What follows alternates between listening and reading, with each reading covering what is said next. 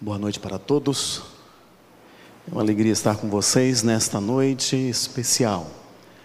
Nós estamos aqui para concluir a série que foi começada há duas semanas atrás. E nesta noite o tema é realmente especial e você vai acompanhar comigo nesta noite, tá bom?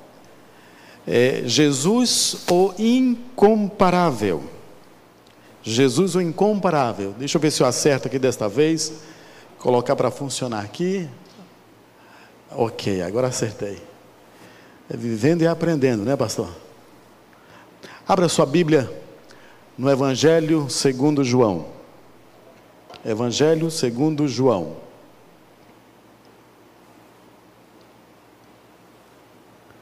Evangelho segundo João, a partir do, do capítulo 1, verso 29. Evangelho segundo João, capítulo 1, verso 29. Esse é o texto desta noite. João 1, verso 29 diz assim: No dia seguinte, viu João a Jesus, que vinha para ele, e disse: Eis o Cordeiro de Deus que tira o pecado, eis o Cordeiro de Deus que tira o pecado do mundo. Amém? Queridos, já a, a, essa é a terceira noite, a terceira, o terceiro tema desta nossa série. Nós começamos falando sobre a divindade de Jesus. Na semana passada nós falamos sobre a sua humanidade e falamos então da encarnação de Jesus. E eu gostaria de recapitular com vocês seis propósitos da encarnação eh, de Jesus Cristo. Ele veio para revelar Deus ao mundo. Ele veio para unir Deus e o homem. Ele veio para identificar-se com o homem por nome. Ele é chamado Filho do Homem, cerca de 77 vezes no Evangelho. Ele veio para levar os pecados da raça humana. Ele veio para morrer em nosso lugar. Ele veio para destruir o diabo e suas obras. Estas são as razões pelas quais Jesus entrou em nosso mundo, através da encarnação. E nós vimos aqui, na semana passada, a humanidade de Jesus Cristo. Nesta noite, nós queremos tratar sobre a sua salvação, a singularidade da sua salvação. E é por isso que nós tomamos esse texto.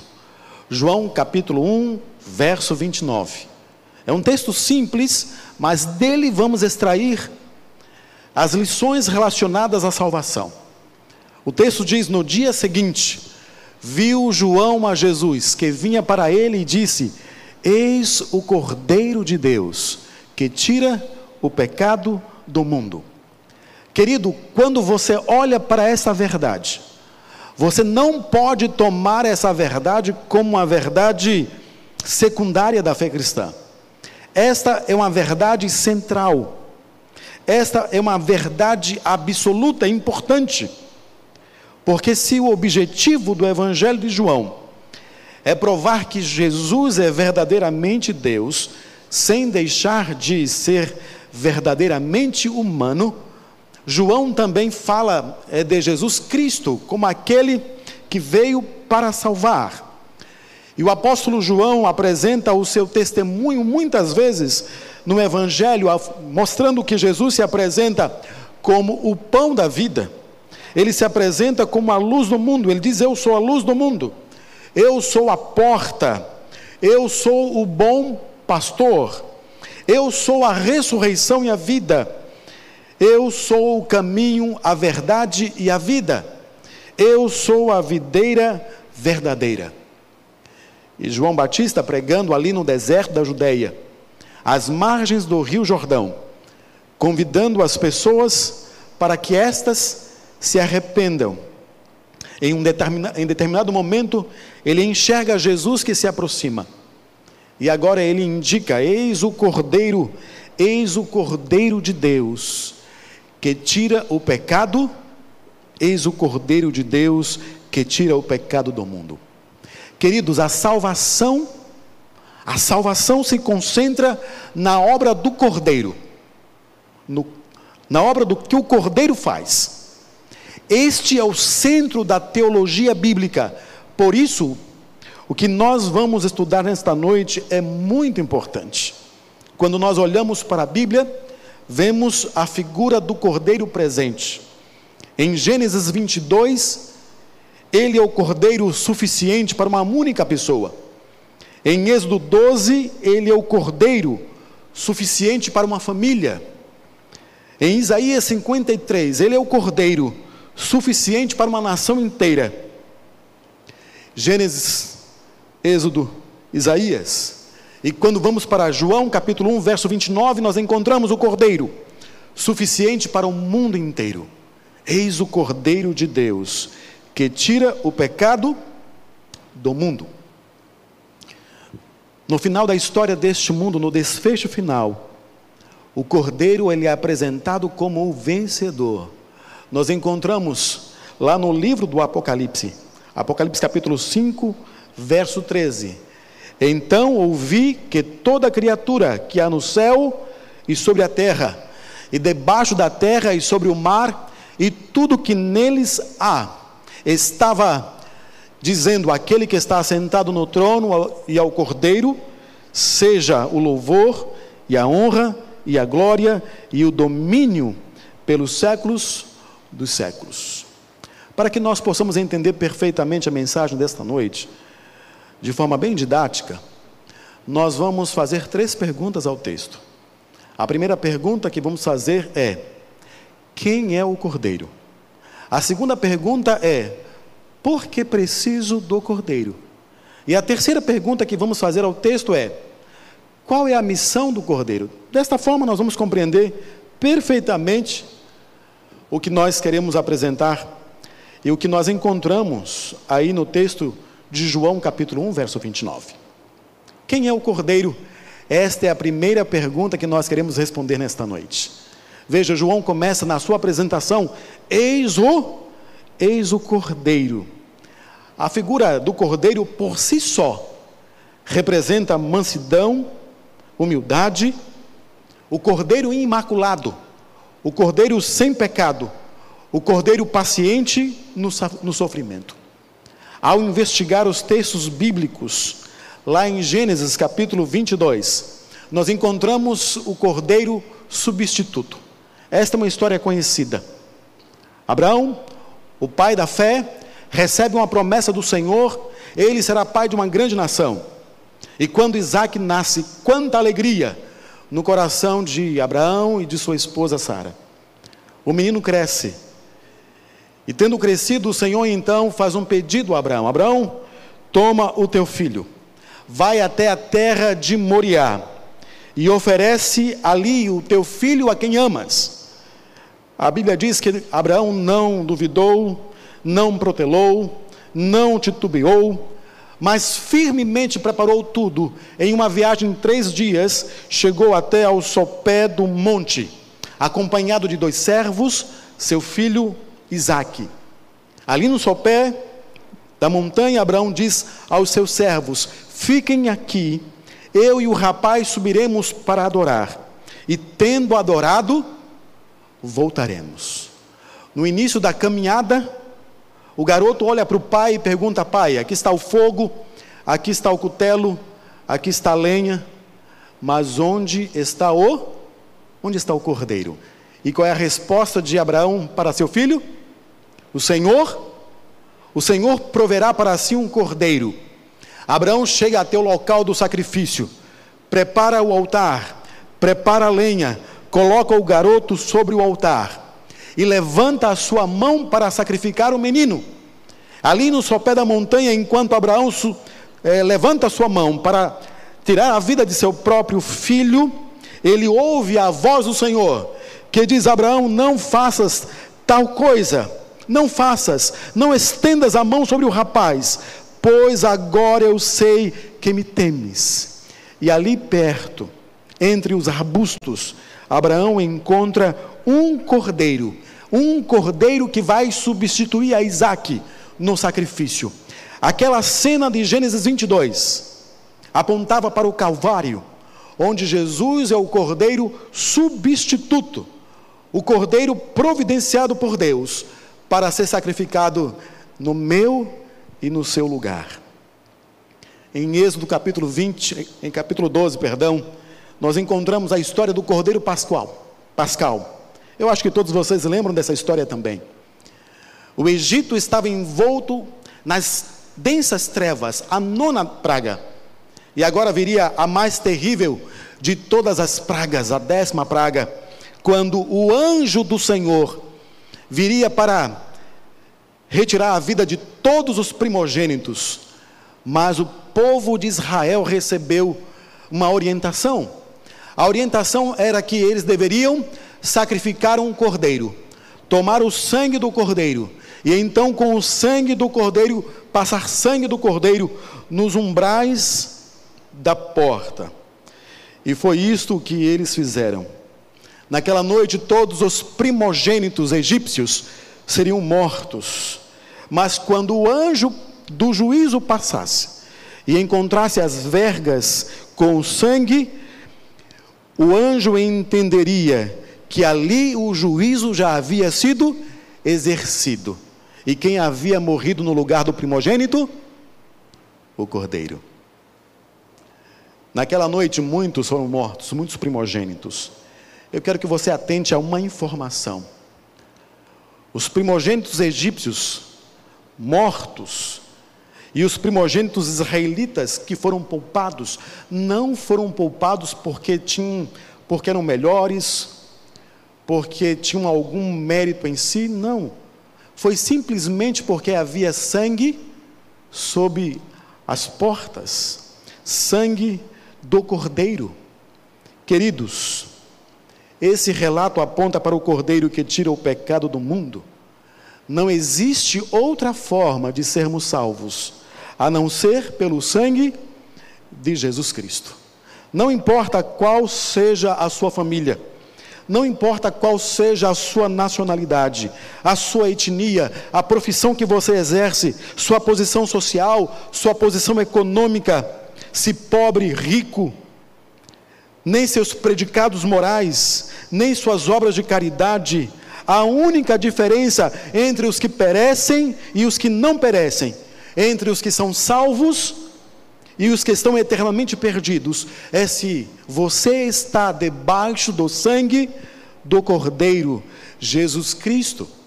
Nós lemos lá em 1 João capítulo 1, verso 7: Se porém andarmos na luz, como Ele está na luz, mantemos comunhão uns com os outros, e o sangue de seu Filho, o sangue de Jesus, seu Filho, nos purifica de todo, de todo pecado. Glória a Deus. Em Números capítulo 28, nós encontramos o cordeiro, agora o cordeiro do sacrifício diário. Aquele cordeiro que era imolado pela manhã e à tarde era chamado de holocausto contínuo ou tamide. Todos os dias, pela manhã, um cordeiro era imolado. Todos os dias, à tarde, um cordeiro era imolado. O que representava isto? A intercessão constante de Jesus Cristo por nós, queridos. Veja, o verbo usado por João é o verbo no presente contínuo na língua grega. Eis o Cordeiro de Deus que tira o pecado, que tira o pecado do mundo, tirou ontem, tira hoje, tirará amanhã. A intercessão de Jesus Cristo por mim, por você, é uma intercessão contínua. Assim como na antiguidade, no tempo em que eles sacrificavam, o cordeiro morria, era imolado pela manhã, era imolado pela tarde. Aquele que tirou o seu pecado ontem, tirará o seu pecado hoje. Eu fico impressionado com esta mensagem, é uma mensagem poderosa, é a mensagem cristalina do Evangelho, queridos. E às vezes nós ficamos meio temerosos em apresentar esta mensagem. A mensagem do Cordeiro, que é, interse é intercessão constante por nós, o sangue do Cordeiro é apresentado como intercessão constante por nós. Alguns acham que esta pregação é uma pregação que incentiva a licenciosidade. Mas, queridos, Eu gostaria de mencionar esse texto de Paulo lá em Gálatas, capítulo 2, verso 21. Não anulo a graça de Deus, pois se a justiça é mediante a lei, segue-se que morreu Cristo, Cristo em vão. Aceitar o que Cristo fez por nós é não permitir que a graça de Deus seja seja anulada. Isaías capítulo 53, verso 6, nós encontramos a figura do cordeiro novamente, o cordeiro que foi imolado pelos nossos pecados. Aquele cordeiro que, segundo o Apocalipse, foi morto desde a fundação do mundo. Isso sugere que Deus ele não teve que pensar num plano B quando o ser humano pecou. O plano já estava preparado. Antes do mundo ser criado, Deus já havia providenciado um plano. E isso envolvia a morte do cordeiro, o cordeiro que representava a Jesus Cristo, queridos. Como diz o profeta Isaías: todos nós andávamos desgarrados como ovelhas, cada um se desviava pelo caminho, mas o Senhor fez cair sobre ele a iniquidade de todos, de nós todos. Ele levou sobre si as nossas culpas, ele carregou em seu corpo os nossos pecados as nossas mazelas, as nossas culpas, ele carregou sobre si, queridos. O apóstolo Paulo diz que aquele que não conheceu pecado, ele se fez pecado por nós, para que fôssemos feitos justiça de Deus. Ele não tinha pecado, mas carregou o nosso pecado. Ele foi feito pecado por nós. E a Bíblia diz que nós o olhávamos e nós não víamos nele beleza alguma.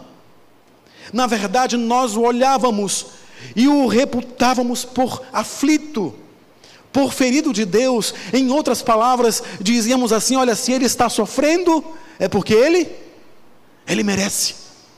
Mas ele estava carregando os nossos fardos.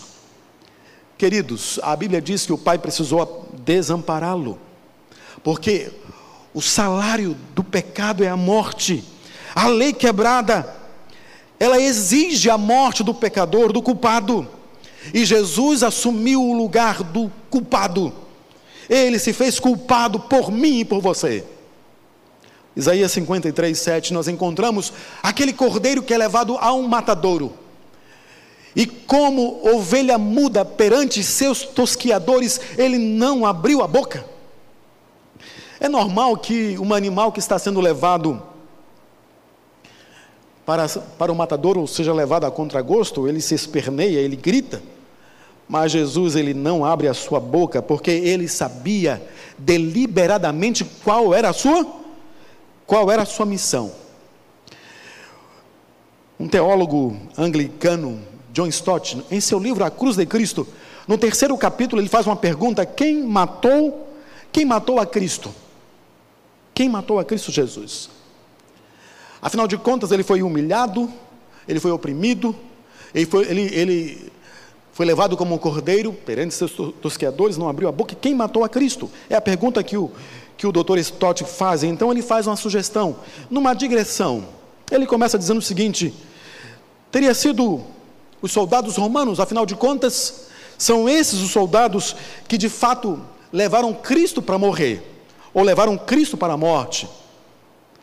Mas quando você olha os evangelhos, estes não imputam culpa sobre os soldados. Mas quando trata de Pilatos, a situação é diferente. Pilatos sabia, Pilatos foi advertido que Jesus era inocente, mas Pilatos tentou meias medidas, tentou conciliar coisas irreconciliáveis. E finalmente Pilatos entrega Jesus para ser crucificado. E é claro que qualquer observação conclui que Pilatos faz isso por covardia. Mas Jesus olha para Pilatos e Jesus diz para Pilatos o seguinte: nenhuma nenhuma autoridade teria sobre mim se de cima não te fosse dada. Por isso, quem me entregou a ti, maior pecado tem. E quem foi que entregou Jesus a Pilatos? Na digressão do Dr. John Stott, nós fomos levados para um outro personagem. E esse personagem são os sacerdotes, que entregaram Jesus por inveja. Se você olhar lá Marcos, aí os textos que estão aí, Marcos capítulo 15, verso 1 e o verso 10, está claro que eles entregaram Jesus por inveja. Pilatos por covardia e os sacerdotes por, por inveja. Mas aí o Evangelho introduz mais um personagem. E desta vez, esse personagem andou com Jesus durante três anos. Um dos seus discípulos, Judas, que vendeu Jesus Cristo. E o texto deixa claro lá em Marcos capítulo 14, verso 10: E Judas, um dos doze, foi ter com os principais sacerdotes para lhes entregar a, a Jesus. E ele faz isso vendendo por 30 moedas de prata. Judas entregou a Jesus por ganância.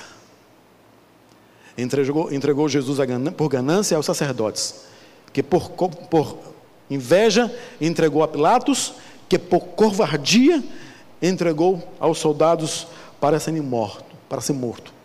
Mas será que esse seria o quadro completo? Não. Romanos capítulo 8, verso 32, nós lemos: Aquele que não poupou seu próprio filho, antes a todos nós o entregou. Porventura não nos, nos dará graciosamente com ele todas as coisas? Quem entregou Jesus para morrer? Não foi Judas por dinheiro, não foi Pilatos por medo ou covardia, não foram judeus por inveja, mas de acordo com esse texto, quem entregou Jesus para ser morto foi quem? Foi quem? Foi o Pai. Mas esse não é o quadro completo ainda. Se nós olharmos para Gálatas capítulo 2, verso 20, o quadro se completa. Logo já não sou eu quem vive, mas Cristo vive em mim, diz Paulo. E esse viver que agora tenho na carne, vivo pela fé no Filho de Deus, que me amou e a si mesmo se entregou por mim. Não foi Deus que o entregou, mas foi Ele próprio que se entregou. É, é uma digressão. E finalmente, nesse primeiro ponto, quem é o Cordeiro? O Cordeiro é apresentado como aquele que venceu a morte. Lá em Apocalipse capítulo 4, verso 5, a descrição maravilhosa que João, na ilha de Patmos, tendo aquela visão do trono de Deus, faz a respeito de Jesus como Cordeiro. Ele está vendo alguém assentado no trono que tem um livro nas mãos. E esse livro está selado por dentro e por fora, e não há ninguém no, em todo o universo que pode romper os selos e abrir os livros, o livro. E a Bíblia diz que João chora copiosamente, até que um dos 24 anciãos se aproxima dele e diz: é, João, não chores, não chores. Não chores porque o leão da tribo de Judá, a raiz de Davi, venceu para abrir o livro e os seus selos. É óbvio que João procura ver quem naquele momento. Ele quer ver quem? A figura de quem? A figura de um? A figura de um leão. Mas a Bíblia diz que quando João se volta para ver o leão, ele não vê o leão. Ele vê o quem?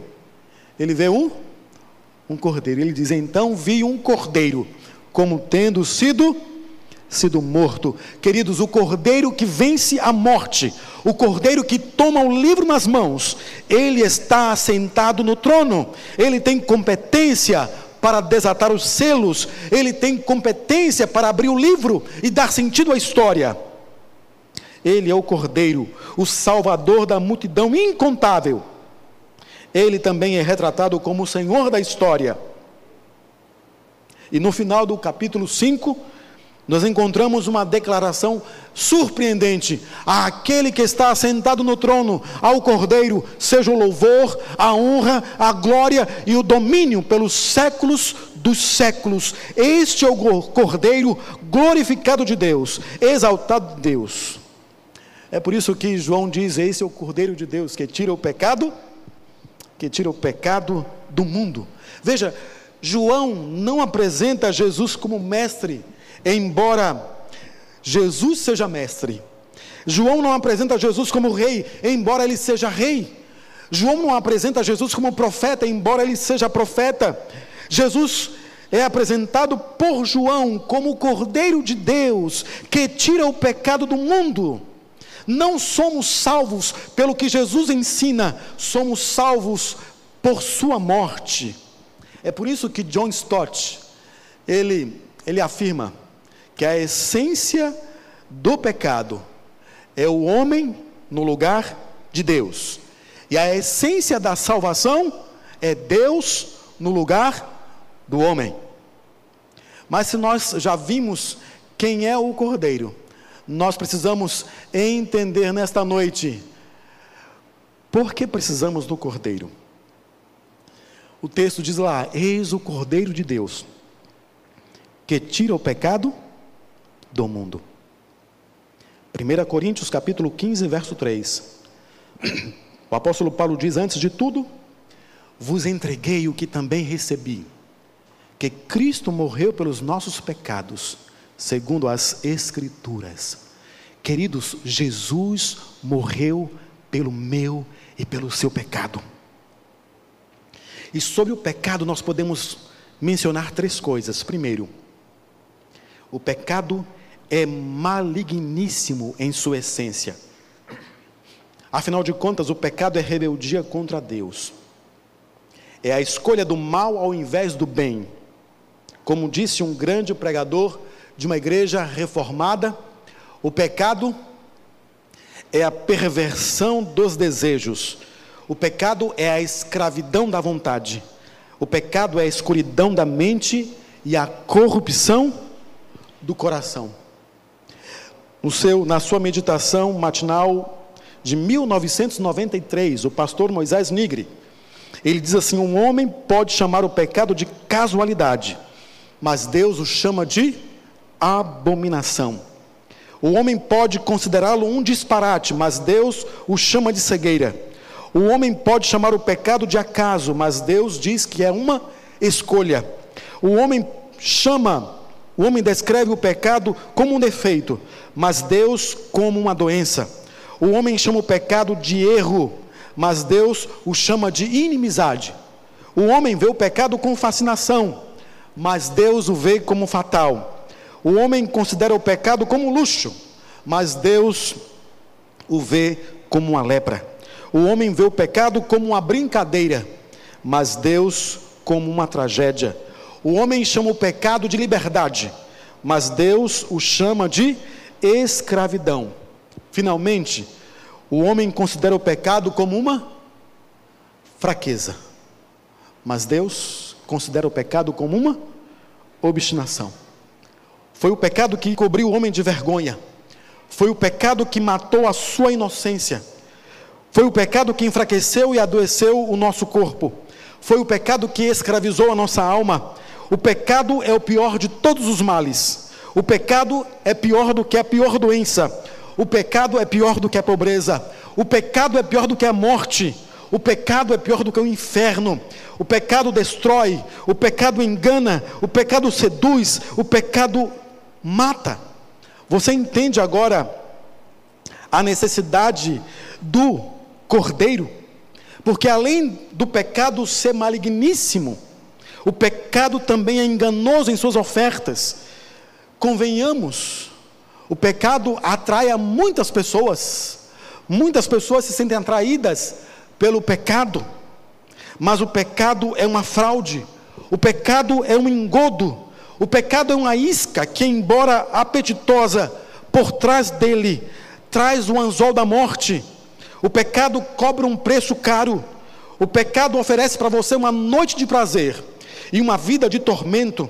O pecado lhe dá lhe faz você dar gargalhadas e depois gemidos na alma. Ele dá para você aventuras e depois arrebenta com você, pisa em você. Ele diz para você: venha, curta, não se reprima. E depois ele prende você numa jaula. Ele diz para você, ele promete para você liberdade, mas depois escraviza você. Ele promete felicidade, depois destrói você pela culpa, pelo medo. Ele promete vida para você, mas ele mata você. O pecado é uma mentira. O pecado é um engodo. O pecado é uma farsa. Além disso, os efeitos do pecado são desastrosos. O pecado vai afastar você de Deus. O pecado vai afastar você do seu próximo. E o pecado vai afastar você de você mesmo. Sabe o que, que nós encontramos na Bíblia? A reação de Jesus em relação ao pecado? Olha só esse texto. Mateus capítulo 5, verso 29 e 30. Mateus capítulo 5, verso 29 e 30. Ele diz: Se teu olho direito te faz pecar, tropeçar, arranca-o e lança-o de ti, pois te convém, convém que se perca um dos teus membros, e não seja todo o corpo lançado no, no inferno. E ele disse mais, verso 30: E se a tua mão direita te faz tropeçar, corta, lança fora, pois te convém que se perca um dos teus membros, e não vá todo o teu corpo para o o inferno. O que, que Jesus estava querendo dizer? Será que ele estava incentivando uma mutilação do nosso corpo? Será que é isto? Claro que não. Mas Jesus estava dizendo que nós devemos ter uma reação radical contra o pecado. Ele está dizendo: seja radical com o pecado. Não faça concessões, não brinque com o pecado, não tolere o pecado. Não tolere o pecado, queridos. Não brinque achando que, vou, que saberemos o limite, nós não sabemos o limite.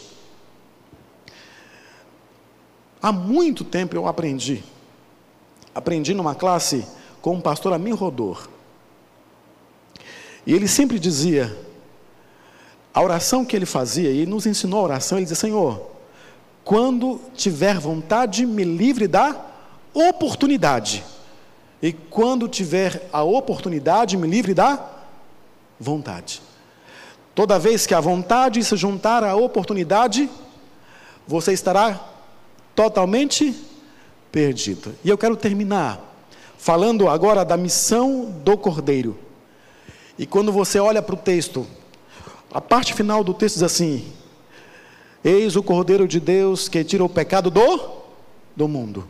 Esta é a missão do Cordeiro: tirar o pecado do mundo. Veja, Jesus não veio para dar outro nome ao pecado. Jesus não veio para cobrir o pecado. Jesus não veio para desculpar o pecado. Jesus não veio para pôr panos quentes no pecado. Jesus não veio para passar a mão na cabeça dos pecadores. Não! Ele veio para tirar o pecado. Ele veio vencer o pecado morrendo na cruz. E morrendo, ele morreu pelos nossos pecados. Morrendo, ele nos livra da penalidade do pecado. Mas não somente isto, queridos. Porque a obra estaria incompleta se Jesus apenas tivesse morrido para nos livrar da penalidade do pecado. Jesus também quer nos livrar do poder do pecado.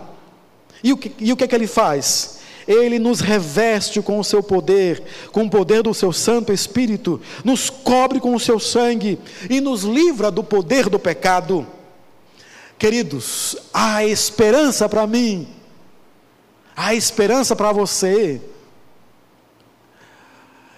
O apóstolo Paulo diz a Timóteo: Timóteo, esta palavra é verdadeira, esta palavra é digna de aceitação. Cristo Jesus morreu pelos pecadores, dos quais eu sou o principal. Eu sou o principal. Eu preciso do Cordeiro. E a sua missão foi vir aqui, neste mundo, me salvar. Veja, a, o alcance da missão do Cordeiro, eis o Cordeiro de Deus que tira o pecado do mundo. João não está ensinando que todos serão salvos, não, não é isso. Ele não está ensinando universalismo. Ele não está ensinando, queridos, que todas as pessoas serão salvas sem exceção. Não, ele está ensinando que Jesus veio salvar todas as pessoas, sem acepção. Basta você querer, basta você aceitar. Quanta graça, não é verdade? Quanta graça, quanto amor. Mas assim como o amor, a graça também pode ser rejeitada. As Escrituras estão pontilhadas de pessoas que rejeitaram o Cordeiro. que, mesmo tendo convivido com o cordeiro, rejeitaram o cordeiro e talvez uma das figuras mais emblemáticas seja Judas. Ele conviveu com Jesus, ele andou com Jesus, ele ouviu as palavras de Jesus, ele viu Jesus fazendo milagres, mas aquilo não tocou o coração de Judas, ele permaneceu insensível ao toque da graça. No último momento de Jesus com Judas, lá no cenáculo, Jesus toma um pedaço de pão, molha no vinho, o vinho que era símbolo do seu sangue, e oferece para Judas. Aquele foi o último apelo de Jesus a Judas. O que, que Judas fez com aquele apelo? Ele rejeitou. Queridos, o que, que você tem feito com os apelos que Jesus tem feito para você? O que, que você tem feito com os apelos que constantemente você tem ouvido a partir daqui, deste púlpito? Por tantas vozes, por tantos pregadores, o que, que você tem feito com esses apelos? E eu quero levar você a pensar nesse último texto do apóstolo Paulo, no livro de Hebreus, quando Paulo diz assim: Como escaparemos nós se negligenciarmos tão grande salvação. Nesta noite, mais uma vez, o Espírito Santo de Deus toca o seu coração, toca o coração daqueles que estão aqui assistindo presencialmente, mas toca o seu coração aí na sua casa. Você que está assistindo agora a esta mensagem, o Espírito Santo de Deus toca o teu coração. Talvez você esteja acessando esse conteúdo em outra ocasião, em outro momento. Mas da mesma forma, o Espírito Santo de Deus toca o teu coração. Nesta noite eu gostaria de fazer um apelo ao seu coração, né, querido. Eu gostaria que você atendesse ao apelo do Senhor Jesus Cristo. E esse apelo é para que você aceite o Cordeiro de Deus que tira o pecado do mundo para que você entregue-se a Jesus Cristo, de corpo e alma completamente. Como isso vai acontecer? Você vai ouvir uma música agora. A música, ela faz parte do sermão.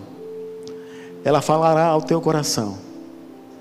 Se você sentir que Deus, na pessoa de Jesus Cristo, por intermédio do Espírito Santo, está chamando você para uma decisão ao lado de Jesus, para que Jesus seja para você o, o incomparável, eu quero que você se coloque de pé.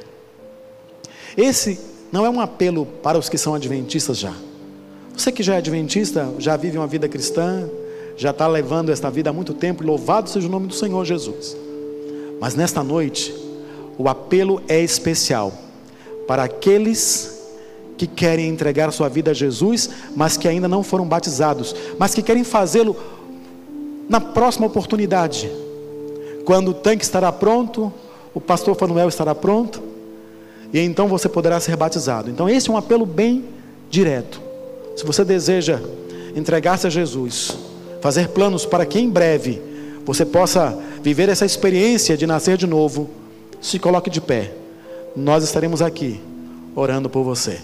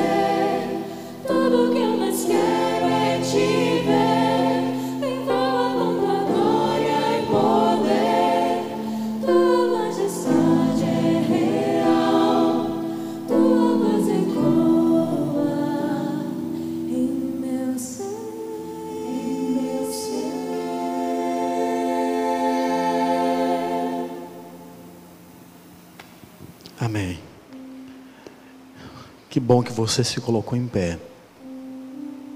Tenho certeza que o Espírito Santo de Deus trabalhou no teu coração para produzir esta decisão. A partir de agora, uma nova vida. Se preparar para o batismo. Tenha certeza que Deus te revestirá de poder para você vencer todos os desafios que virão a partir de agora. Que Deus os abençoe. Eu quero orar especialmente por cada um de vocês. E eu quero pedir que os demais se coloquem de pé também, para que juntos possamos fazer uma oração. Tá? Nós temos alguns amigos que vão depois pegar o nome de vocês, aqueles que ficaram em pé. Eu, eu acho que alguns já deram nome. Nós queremos orar por você em especial. Vamos orar. Senhor Deus, nosso Pai. Muito obrigado, Senhor, porque nesta noite o Senhor mais uma vez falou o nosso coração através da tua santa e bendita palavra. A voz foi a voz de um homem falho. Não há poder na voz, mas há poder na tua palavra, e ela nos traz um poder convencedor de que Cristo Jesus é o Cordeiro de Deus que tira o pecado do mundo, e nesta noite nós nos colocamos de pé como um registro da nossa aceitação deste Cordeiro em nossa vida. Aceitamos o que Cristo fez por nós, aceitamos a aplicação do que Ele fez por nós hoje, lá no Santuário Celestial, e aceitamos o revestimento de Seu poder em nossas vidas para também nos livrar das consequências do pecado, do poder do pecado. Nos ajude, Senhor Deus, a vivermos de forma íntegra e irrepreensível na presença do Senhor. Leva-nos em paz agora para os nossos lares, nos conduza durante essa semana, nos dê a certeza do teu perdão e da tua companhia. Oramos agradecidos no nome sagrado do Senhor Jesus Cristo. Amém. Amém. Querido, que Deus te abençoe. Foi muito bom estar com você, tá bom?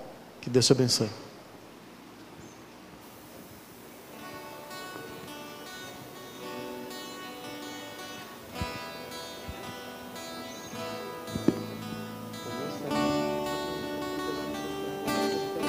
Hoje aqui, meu Jesus me tomou e senti